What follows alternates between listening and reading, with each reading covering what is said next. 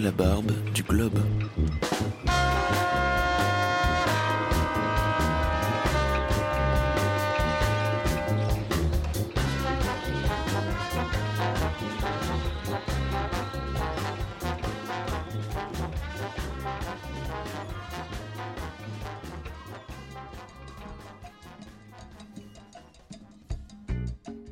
toutes et à tous et bienvenue dans cette nouvelle édition d'À la barbe du globe pour laquelle nous avons l'honneur et le plaisir d'avoir Jean-Louis Etienne en ligne avec nous. Jean-Louis Etienne est non seulement un explorateur de renom mais aussi un passeur de savoir. Il n'a eu de cesse d'explorer les océans et les régions polaires et leur rôle sur le climat. C'est le premier également à avoir atteint le pôle Nord en solitaire en 1986. Il le survole en ballon Rosière 24 ans plus tard et bientôt ses équipes iront étudier l'océan austral dans sa future euh, ambitieuse mission, euh, le Polar Pod, dont on aura l'occasion évidemment euh, de parler tout au long de cette émission émission. Jean-Louis Etienne, bonjour et merci beaucoup d'avoir accepté cette invitation. Oui, bonjour, mais avec plaisir. Jean-Louis Etienne, vous avez eu une vie d'exploration tout à fait fascinante et qui est loin d'être terminée, hein, car comme je le mentionnais, vous vous apprêtez à lancer avec votre équipe euh, l'expédition Polarpod, euh, sur laquelle évidemment on va revenir au long de cette émission. Mais avant de commencer, je vous propose d'écouter un court extrait euh, d'une interview de Paul-Émile Victor au micro de la RTS. On est en 1974 et c'est au sujet du commandant Charcot. Que représentait pour vous le célèbre commandant Charcot? Oh, alors là, je peux vous dire très exactement et sans exagération. Euh, une espèce de mythe vivant. Je peux pas dire un demi-dieu parce que ça c'est beaucoup trop, mais un mythe vivant. Je me rappelle parfaitement que je décris ça d'ailleurs dans un de mes livres qui s'appelle La Voie lactée, parce que tout de même ça a été important dans ma vie.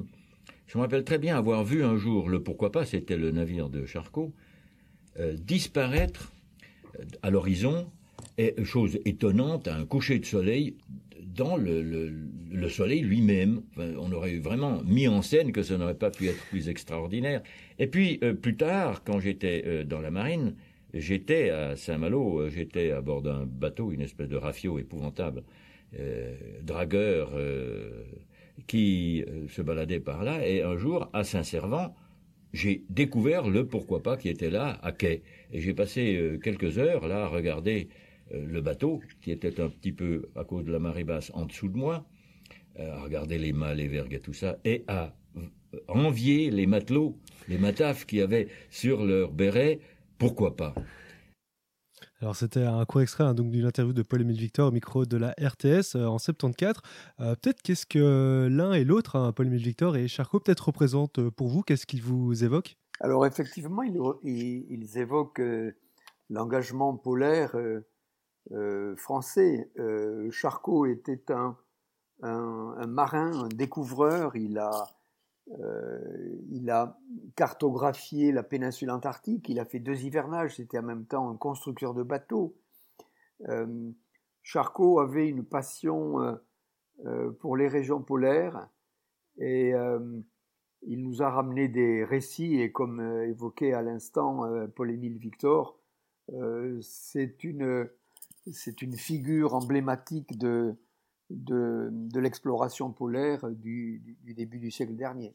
Mhm. Une figure d'ailleurs avec laquelle vous partagez euh, pas mal de points communs, euh, la, médecine notamment, qu'il abandonna ah pour se lancer là-dedans, euh, les régions polaires. Peut-être qu'est-ce qui reste de ces pionniers aujourd'hui, vous pensez? Je pense que l'esprit d'aventure ne change pas. il, y a, il y a beaucoup de personnes qui vont avec leur bateau en famille ou entre amis, naviguer dans ces régions euh, d'une manière euh, discrète. Les gens dont on parle, que ce soit euh, Charcot, Paul-Émile Victor a été pour la France un, défenseur de la présence scientifique française à la base du Mont d'Urville en Terre Adélie. Donc tous les deux, un était un initiateur, un instigateur, et Paul-Émile a prolongé effectivement la présence de, de la recherche. Donc c'était des figures emblématiques, mais euh, il existe toujours, quand on va naviguer dans ces régions, on croise des bateaux de gens inconnus, mais qui par passion naviguent dans ces régions. J'ai un ancien euh, euh, collègue de, quand j'ai fait la course autour du monde avec Eric Tabarly, il y avait Philippe Poupon. Philippe Poupon a un bateau qui s'appelle Fleur Austral et qui navigue en famille, mais il n'est pas le seul. Donc ça attire toujours. Ce sont des, des zones un peu inaccessibles et puis magnifique, si vous voulez, qui attire toujours des, engagements personnels.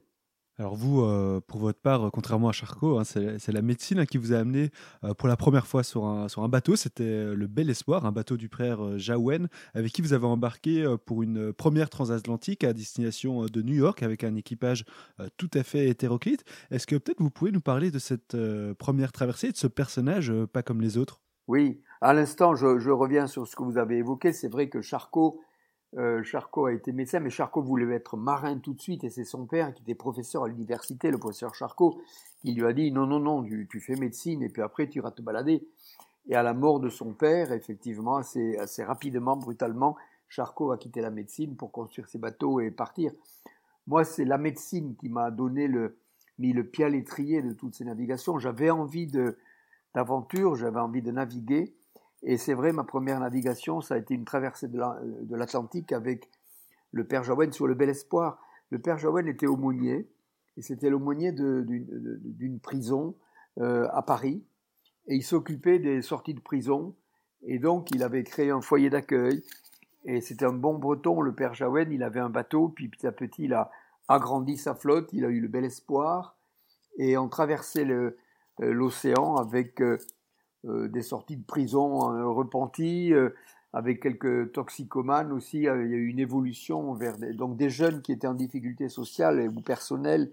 Et l'idée, c'était de les amener en mer de manière à retrouver une santé et une joie de vivre. Et puis les éloigner aussi des fournisseurs. Donc ça, ça a été ma première traversée de l'Atlantique avec le père Jaouen et une première euh, traversée qui va être suivie en fait tout de suite euh, d'une autre euh, avec Alain Collat en fait que vous allez rencontrer à, l'arrivée de cette première transatlantique. Hein. lui bien décidé à battre un record hein, pour retourner en France à défaut d'avoir remporté la course qu'il avait menée bah, là à New York. Et pour ce faire, il avait besoin d'un médecin à bord et ça tombe bien, vous êtes là. Oui, c'est vrai. à New York, Alain Collat était là. Il avait perdu la transat avec son grand 4 mâts qui s'appelait le Club Méditerranée et et donc, il voulait faire quelque chose de ce grand bateau. Il a dit, je vais tenter le record de l'Antarctique. Mais il avait une blessure ancienne sur une jambe. Il avait d'énormes difficultés. Il avait une ostéite et euh, après un écrasement de, du tibia. Et donc, il voulait un médecin pour revenir. J'ai débarqué du Bel Espoir pour aller euh, euh avec lui. Et c'est vrai que coup sur coup, j'ai fait deux traversées avec deux bateaux différents. Et j'ai compris que la mer était un espace de liberté la mer est un espace qui vous permet euh, d'aller partout dans le monde, quoi. Et à ce moment-là, je me suis dit, mais ça, certainement, ça va être ma vie de d'avoir un bateau pour partir en expédition. Et encore plus euh, que, la montagne, car à, la base, vous étiez davantage tourné euh, vers celle-ci. Hein. Oui, c'était la montagne, en fait. Moi, je suis né dans le Tarn, c'est un département qui est dans le secteur de Toulouse, avec les deux principales villes qui s'appellent Albi et Castres. C'est un département agricole. Il y a il y a une, montagne, mais en fait qui est tout à fait ronde, quoi, hein, et qui n'est pas. Mais je rêvais de, de, montagne. Je lisais euh, un auteur qui s'appelle, euh, qui s'appelait Frison Roche. C'est un, auteur chamonniard qui écrivait des choses sur la premier de cordée, la grande crevasse. Et mes défis, mes défis imaginaires, c'était effectivement de faire de, de l'alpinisme, de faire des expéditions en montagne. Je rêvais de ça. Ça, c'était le début. Et petit à petit, vous savez, j'avais fait une liste de matériel pour aller camper dans les Pyrénées en hiver. J'avais 14 ans et j'analyse ça aujourd'hui. Je me dis, mais pourquoi en hiver déjà à 14 ans J'avais cette attirance pour ces régions euh, polaires, euh, dont la montagne, et puis c'est devenu petit à petit les régions polaires qui me, qui me fascinaient aussi. Mais ces deux traversées que j'ai faites m'ont mis sur le chemin d'une voie maritime. Mhm. Et c'est d'ailleurs au détour d'une expédition en Patagonie que vous allez rencontrer Eric euh, Tabarly qui vous invitera euh, pour un tour du monde d'une année, une année euh, de navigation qui finira de vous faire marin et surtout prêt à, monter votre propre première expédition Groenland. Je vous propose d'écouter un extrait de votre livre. Nous avons quitté le port de la Trinité le 14 juillet 1979 et après 15 jours au près, serrés dans une mer bien formée, nous approchions enfin du sud Groenland, le fameux cap Farewell où naissent sans répit les dépressions qui s'abattent sur l'Europe. Autant dire que la zone est redoutée des marins, tant pour son brouillard givrant que pour ses nombreuses glaces qui descendent de l'océan Arctique. Pour éviter ces écueils, les instructions nautiques mentionnent expressément de virer Farewell très au sud, à bonne distance du flot des glaces dérivantes. Nous n'étions plus très loin du Groenland quand le vent se mit à fraîchir et s'établit au nord-ouest atteignant 40 nœuds, en plein dans le nez. Depuis près d'une semaine, le soleil n'avait fait aucune apparition. Sans lui, impossible de savoir où nous étions précisément. Le cap Farewell approchait avec la crainte de heurter un growler. Une veille constante s'imposait. Les rafales arrachaient des filets d'écume blanche à la crête des vagues. Les paquets d'eau glaciale qui percutaient les traves traversaient le pont avec force, fouettant le visage du barreur comme des gerbes d'épingles sur les joues à vif. Le barreur était relayé toutes les demi-heures, et chacun, marin ou alpiniste, prenait son quart. Avec deux riz dans la grand voile et un petit foc à l'avant, le bateau se couchait dans les bourrasques, le confort était sommaire. Sans chauffage, l'intérieur du bateau était froid et humide, et le nombre de couchettes étant limité, nous faisions banette chaude. Les équipiers du quart descendant se glissaient dans la tiédeur des sacs de couchage de ceux du quart montant.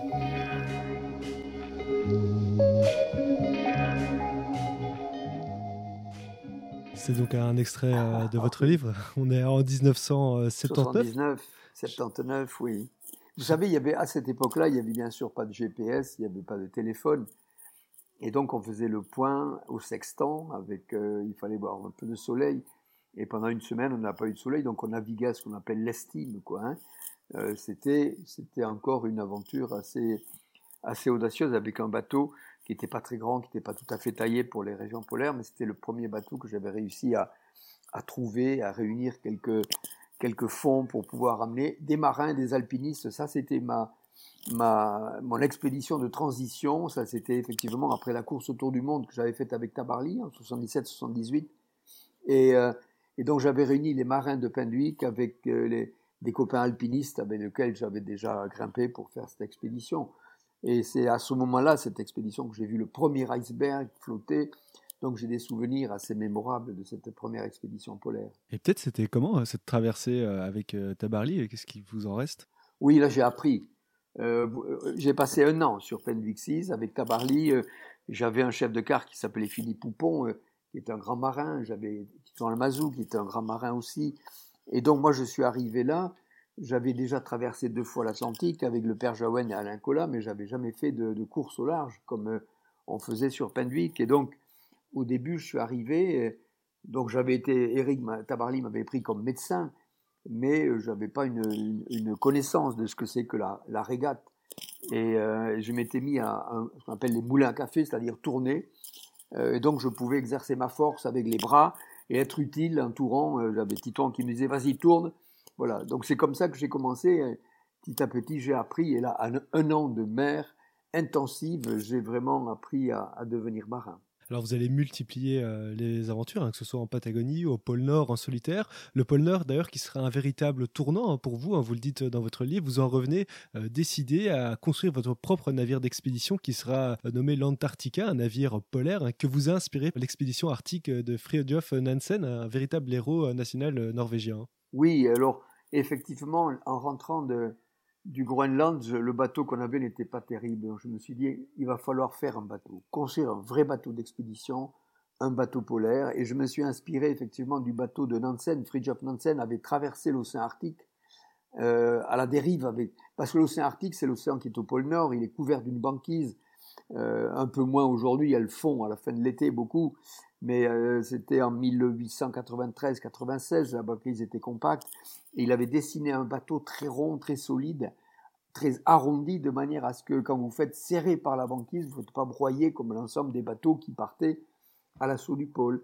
Et sur ce principe-là, j'ai fait Antarctica, qui s'appelle Tara aujourd'hui, qui est un bateau qui est très rond, costaud, avec lequel j'ai fait beaucoup de, navigation euh, polaire.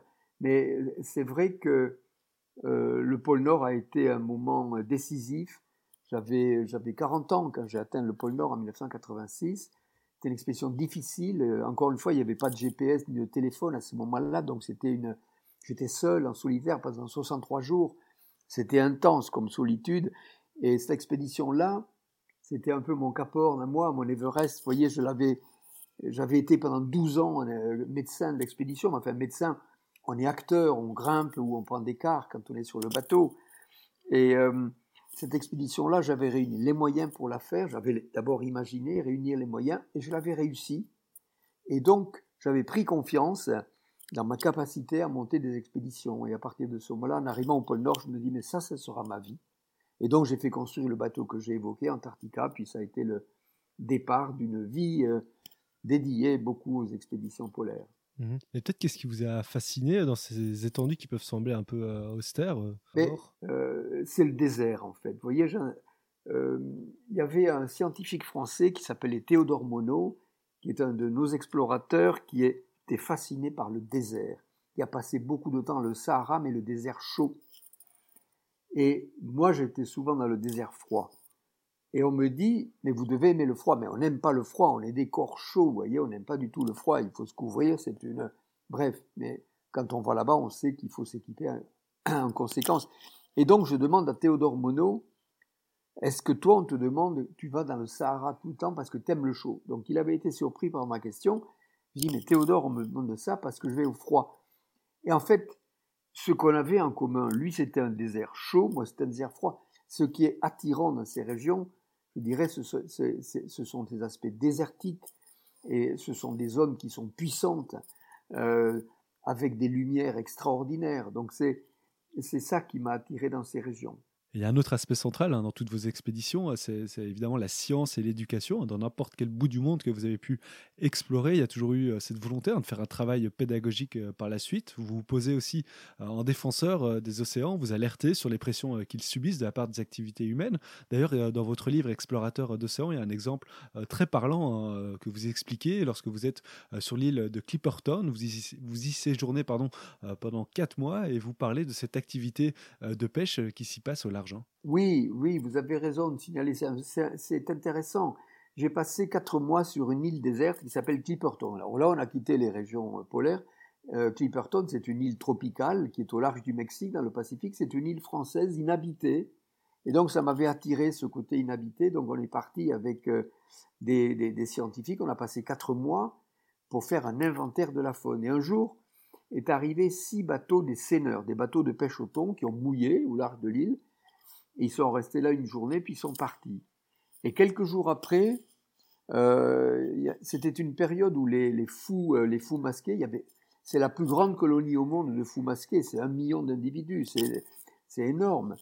Et donc c'était la période de reproduction, il y avait des petits qui étaient là, qui étaient nés bien sûr, et euh, l'ornithologue commence à être inquiet, il me dit il y a beaucoup d'oiseaux qui meurent de quoi il me dit il, meurt de faim et puis euh, il m'explique que les parents doivent aller pêcher beaucoup plus loin parce qu'il y a eu une surpêche de thon et les parents doivent aller beaucoup plus loin pêcher donc quand ils reviennent c'est des fois un peu tard. Et il y a un truc qui est mystérieux pour moi c'est que qu'est-ce qu'ils mangent les thons? Ils mangent des, petits calmars des, poissons volants. Euh, et, je dis, que mangent les oiseaux? Les oiseaux mangent du calmar et des poissons volants. Je dis, mais attends, ils mangent tous les deux la même chose. Les pêcheurs sont venus, ils ont pêché beaucoup de thon. Donc normalement, il devrait y avoir davantage de poissons volants et de calmars pour les, les, oiseaux. Mais il dit, mais ça ne se passe pas comme ça. Il me dit, les oiseaux ont besoin des thons. Parce qu'en fait, quand les thons chassent, ils chassent euh, leurs poissons et leurs calmars, donc soit il y en a qui fuient au fond, mais il y en a qui passent à la surface, qui montent à la surface pour s'échapper, et c'est là que les oiseaux peuvent les attraper, c'est là qu'ils sont inaccessibles.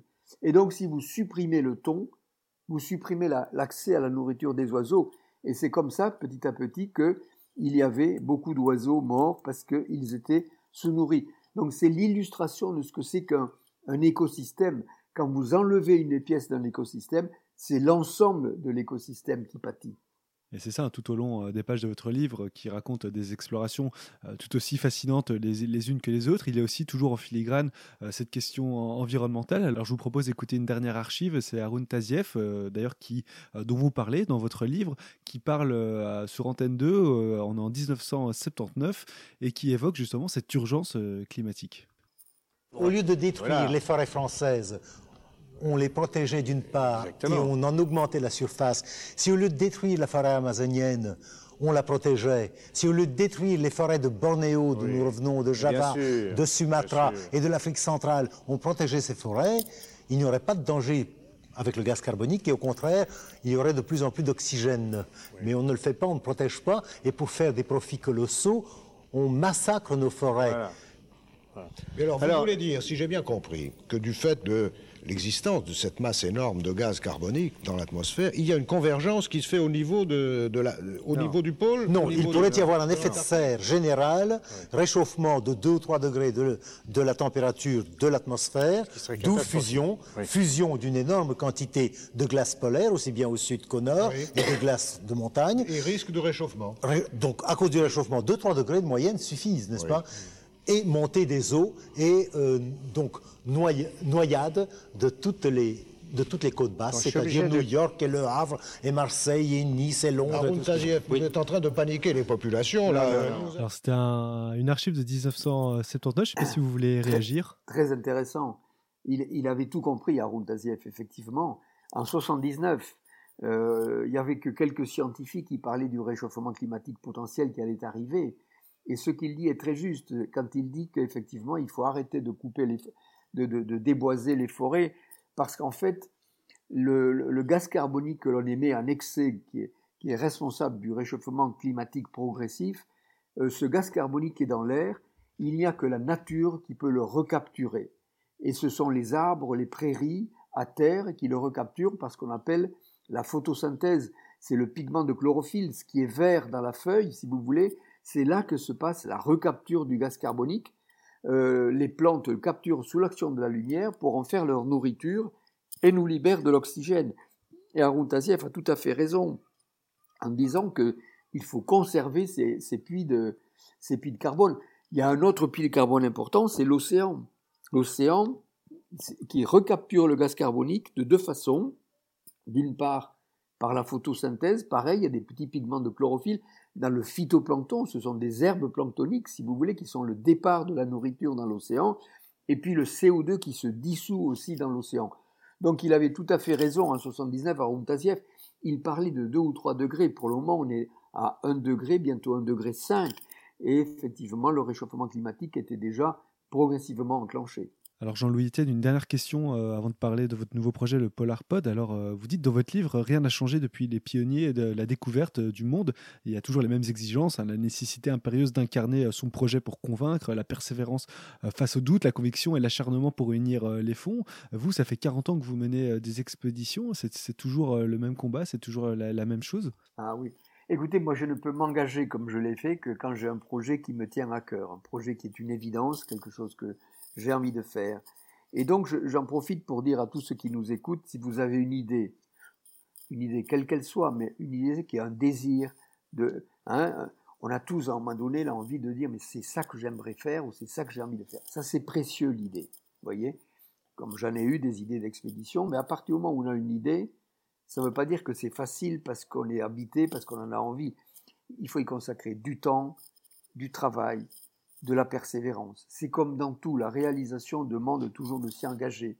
Et de temps en temps, effectivement, euh, on peut être déprimé, on peut l'envie peut, se dissiper un peu, mais résister à la tentation de l'abandon, c'est comme ça que j'ai toujours pu me construire, euh, parce qu'en fait, moi on me dit souvent, mais vous, vous avez la passion, c'est facile. Mais non, la passion, si vous voulez, c'est comme le feu. Euh, si vous mettez pas des bûches, ça s'arrête, quoi. Hein. Et puis les bûches, elles sont pas au fond du jardin. Des fois, il faut aller loin le chercher, quoi. Et donc, c'est ça qui m'a toujours animé. Euh, quand je pars en équipage, si vous voulez, en équipe, euh, on part en expédition, ça m'est déjà arrivé, on était parti à l'Érébus, on était coincé en mer de Rose par la glace. Au bout d'une semaine, 15 jours, on ne bougeait pas, et donc il y avait une équipe qui commençait à me dire, mais il faut rentrer, on n'y arrivera pas, etc. Et donc je disais, je leur dis, attendez, quand vous êtes venu me voir, vous en avez tellement envie, on y est, on y est, c'est pas facile, mais on est dans ce rêve qu'on a fait, remettre le rêve à la surface, dans tout ce que l'on entreprend, dans les moments de découragement, essayer de retoucher le moment où vous avez eu ce désir-là et vous l'avez, vous l'avez construit. C'est comme ça que j'ai réussi à poursuivre le chemin sur les expéditions que je me suis inventé. Et votre euh, prochain rêve, il porte le nom de, Polar Pod, euh, qui devrait être, euh, je, vous me corrigez si je me trompe, mais opérationnel d'ici 2023. Je ne sais pas si vous pouvez nous parler de, je ne sais pas si on peut parler de navire d'ailleurs, tout à fait ah. particulier. Oui, on va étudier l'océan austral. austral, c'est l'hémisphère sud, hein, l'Australie. l'océan austral, c'est l'océan qui entoure le continent antarctique, le continent du pôle sud. Les marins appellent ça les 40e, les 50e rugissants. Ce sont des hommes, il y a du vent en permanence. Et cet océan austral, il fait le tour du monde en permanence, entraîné par ces vents d'ouest. Ce sont des, c'est loin, c'est difficile d'accès. Les missions euh, océanographiques ou les missions d'études se font essentiellement l'été. Et toutes les publications sur cet océan se terminent par la même phrase. On a besoin de mesures in situ, c'est-à-dire on a besoin de mesures localement de longue durée. Donc ça veut dire on a besoin de s'installer sur cet océan, un océan de tempête. Et, l'équation, c'était mais quel type de bateau permettrait de rester sur cet océan agité? Et donc Polarpod, c'est un navire vertical, c'est un grand flotteur vertical qui a 80 mètres de tirant d'eau. Ça veut dire qu'il y a 80 mètres sous l'eau, c'est un flotteur. Hein, et le fait d'avoir cette profondeur sous l'eau fait qu'il est pris dans des eaux stables. On est loin de la surface agitée par le vent. Donc on est pris dans des eaux stables profondes. Personne n'habite sous l'eau, mais c'est juste le flotteur. Et à la surface, c'est un, treillis, c'est-à-dire trois tubes, et les vagues nous passent à travers.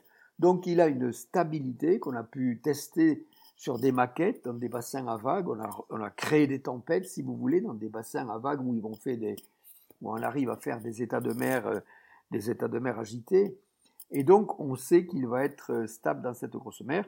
Il va pouvoir accueillir trois marins, plus trois euh, ingénieurs océanographes et deux autres personnes qui, selon les, programmes.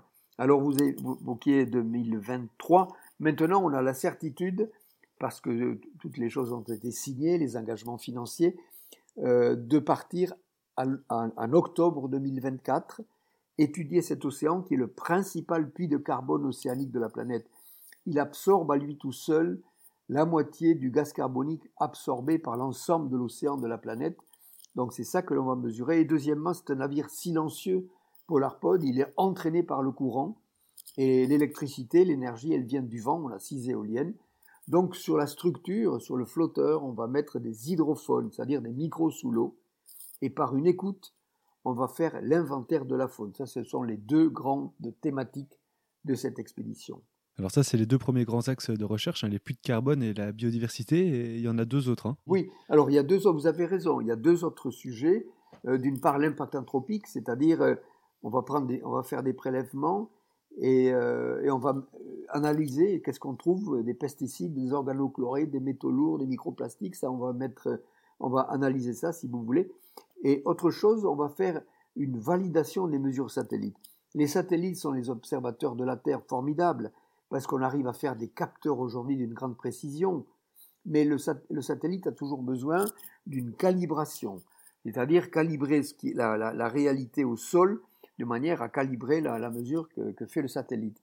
Et dans ce secteur, là-bas, il n'y a personne. Donc on va calibrer la hauteur des vagues, la météo, la couleur de l'océan, parce que le phytoplancton, donc ces petites herbes planctoniques qui sont le point de départ de la, de la vie dans le secteur, si vous voulez, on arrive à les repérer par la réflexion du soleil sur ces tout petits organismes, et le satellite est capable de les analyser, vous vous rendez compte? Donc on va calibrer effectivement la, lecture de, la couleur de l'océan qui donne une idée de la richesse biologique par satellite. Mhm.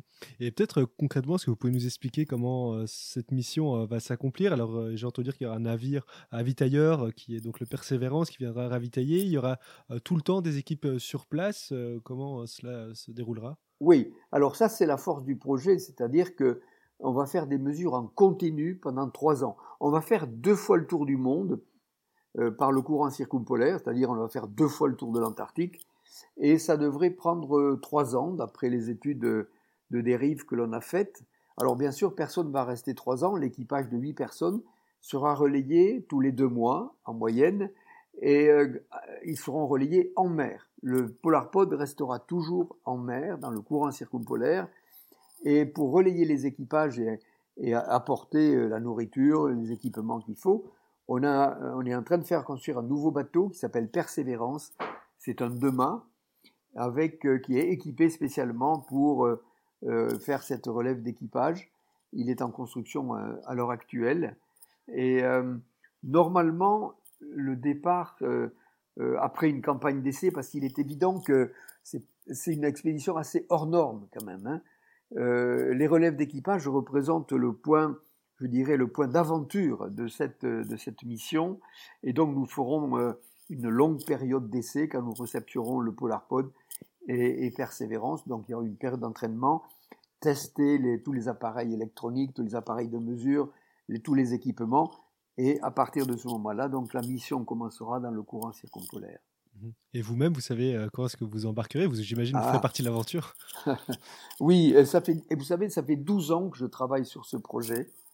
Euh, donc oui, bien sûr, euh, j'irai au début, au moins pour regarder euh, comment ça se passe, parce qu'on a tellement imaginé de choses avec les ingénieurs. On a travaillé sur ce projet longtemps, donc je suis curieux déjà de voir comment ça se passe, le confort, comment on habite dedans. Et mon souhait, ça serait de faire une rotation sur chaque océan, c'est-à-dire deux mois sur l'Indien, deux mois sur le Pacifique et deux mois sur l'Atlantique. Ça, c'est mon souhait. Euh, à la fin de l'expédition, normalement, euh, je devrais avoir 80 ans si tout va bien. Eh bien, euh, Jean-Louis Etienne, nous avons hâte de pouvoir suivre euh, cette aventure avec vous. Encore un très grand merci d'avoir été avec nous aujourd'hui. Avec plaisir. Alors, je rappelle votre livre Explorateur d'océan est paru aux éditions Paulsen. Vous pourrez retrouver cette émission en podcast sur le site de radio.be ou radio.fr. Encore merci. Avec plaisir. Au revoir.